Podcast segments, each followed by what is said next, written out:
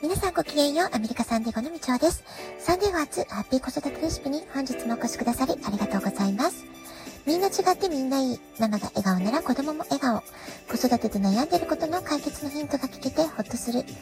子育てがちょっと楽しく思えてきた。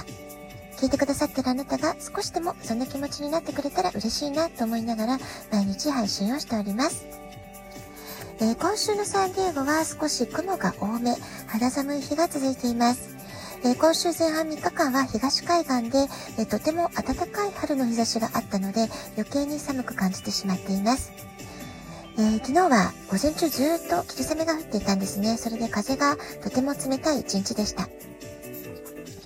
えー、そんな中、午後は息子の陸上部の試合があったので、30分ほど、えー、ドライブをして、えー、ちょっとね、北部のというか、うちから、え北の方のハイスクールに応援に行ってきました。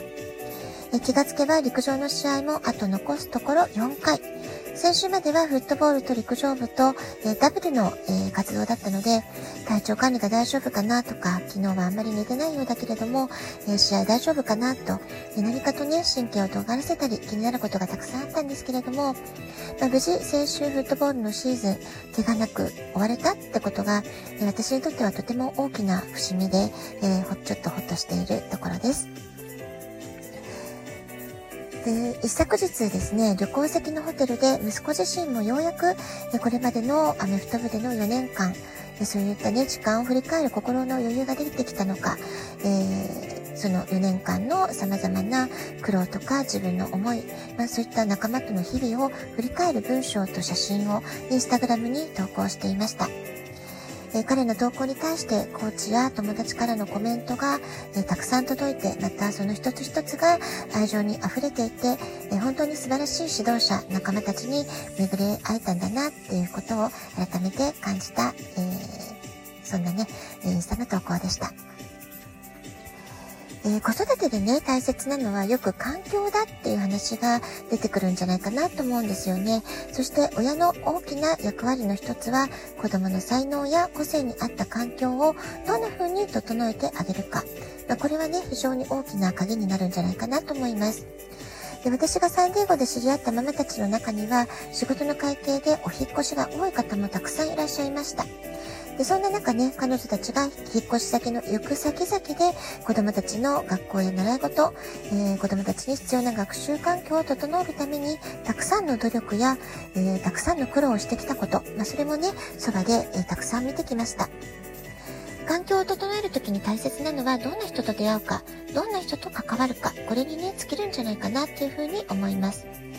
で私自身、今週の旅を振り返っても、旅先で様々な人との出会いっていうのがありました。人との出会いって本当にね、不思議だなって思います。そして、えー、その時は気づかなくても、わからなくても、後から振り返ってみると、まあ、こうしたご縁がどこか何かに導かれたような、えそんなね、とても大切な意味がある出会いだった。まあ、そんな風にね、後から判明するってこともたくさんあるんじゃないかなと思います。今日はあなたが素敵なご縁を引き寄せるために、まずは自分自身が波動の高い人になりましょう。まあ、そういうね、話をしてみようかなと思っています。と言いますのも、子供にとって大きな影響を受ける環境の一つ。まあ、それはね、まさしく私たちの親のあり方、親の価値観だったりもするからです。親が明るくいつもおおらかな心で子供たちに接していれば、子供たちものびのびと育っていくことができます。宇宙の法則でいう投影の法則、鏡の法則ってことなんですね。え、私はこのラジオトークのオープニングでママが笑顔なら子供も笑顔ということをね、えー、毎回繰り返しお伝えしてますけれども、この基本原則を私たち親はいつも自分に言い聞かせておく必要があるんじゃないかなと思います。え、昨日今日と仕事のミーティングにいくつか参加して感じたことも、素敵な人の周りには、おのずと素敵な人が集まっていく、まあ、そういった原理、原則なんですね。で、その人の成長が早ければ早いほど、出会う人も加速して変化していきます。そして、出会う人がグレードアップしていく、まあ、そんな変化も起こると思います。自分軸を磨けば磨くほど、今の自分に最適な人との出会いを引き起こせることができる。まあ、そんな風にもね、考えることができるんじゃないかなと思います。というわけで今日は自分にとって最適な環境や人との出会いを加速度的にね、え進化させていくために、自分の波動を高めていくためにはどうしたらいいか、まあ、そういったことをね、ちょっと考えてみようかなと思います。まず、波動の高い人っていうのはね、どんな人でしょう？その特徴を挙げてみたいと思います。まず1番目、いつも明るい、いつも元気。これはね、やはり基本じゃないかなと思います。明るい人の周りに人は集まっていきます。例えば背中を丸めて、いつも暗い顔をしているところに人は集まってはきませんよね。そして笑顔には人を引きつけるエネルギーがあります。アランの幸福論にも、まず自分から微笑まなくて誰が微笑むのかという言葉があります。苦しい時、しんどい時ほど鏡の前に立って笑顔を作ってみましょう。笑顔を作る筋肉を動かすことで、あ、今笑ってるってことは楽しいんだっていう風に脳が勝手に良い風に錯覚をしてくれるんですね。ですから、笑顔を作って、表情筋を鍛えて、明るくなって、気分が明るくなって、顔も引き締めることができて、そして脳が、あ、今、ハッピーなんだこの人はっていうことで、えー、楽しい勘違い、いい勘違いをしてくれるってことで、もう一石二鳥どころか一石三鳥四鳥あるんじゃないかなと思います。ですので、この笑顔のすすめっていうね、まあ、とりあえずなんか辛いな、苦しいなと思ったら、鏡の前で作り、笑顔でもいいので、笑顔を作ってみる。まあ、これはね、ほんとトレーニング、筋トレと一緒です。トレーニングだと思ってぜひ騙されたと思ってやってみてください。それから感謝の心と感謝の言葉を笑顔とセットでいつも意識してみる。これもね、とてもおすすめなやり方です。感謝のエネルギーは愛のエネルギーそのものなんです。ですから、ありがとうっていうのは魔法の言葉なんですね。ですから、毎日ありがとうって言葉をね、できるだけたくさん使うことができるように、そして心を込めて大切に使ってみてみましょう。それから波動が高い人の特徴の2番目は素直さです。すべてのものをありのままに受けることができる感動を感じる心、そういうね、素直な心がとても大切なんです。素直な人はスキルや知識を無駄なくインストールして取り込むことができます。そしてすぐにね、行動に結びつけることもできる方です。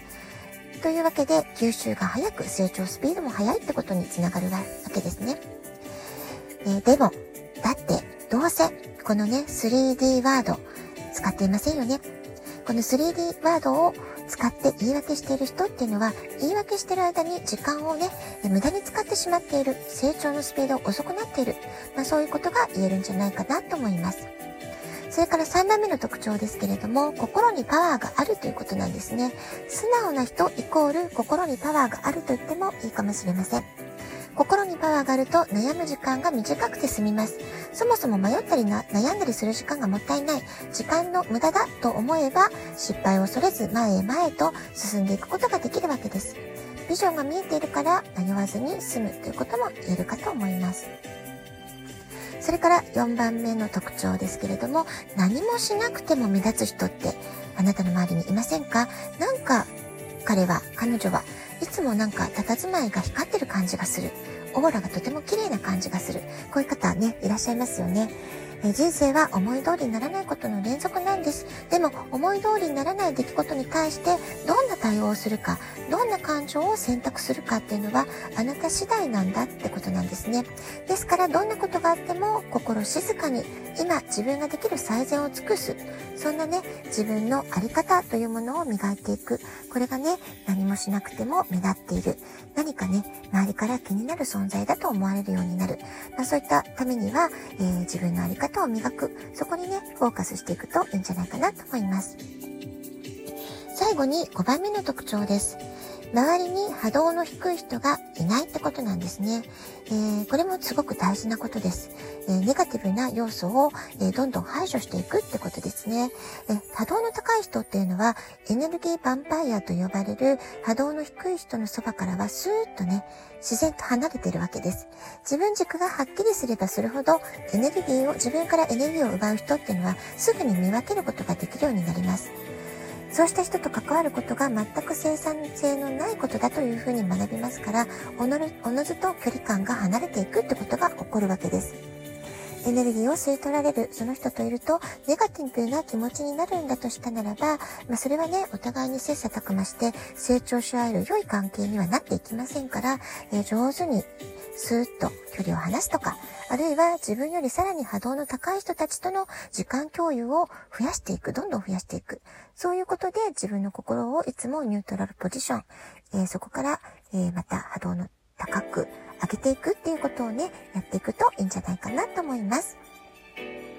はい、今日は波動の高い人の特徴ということでね、えー、波動が高いとどんないいことがあるかってことも含めてお話をさせていただきました。ラジオトークアプリインストールしておくとスマホからいつでも簡単に聞けます。質問を送る、ギフトを送る、どちらからでもメッセージを送ることができます。皆さんからのお便りをお待ちしています。では、今日はこの辺で今日も素敵なお時間をお過ごしください。ごきげんよう。部長でした。さようなら。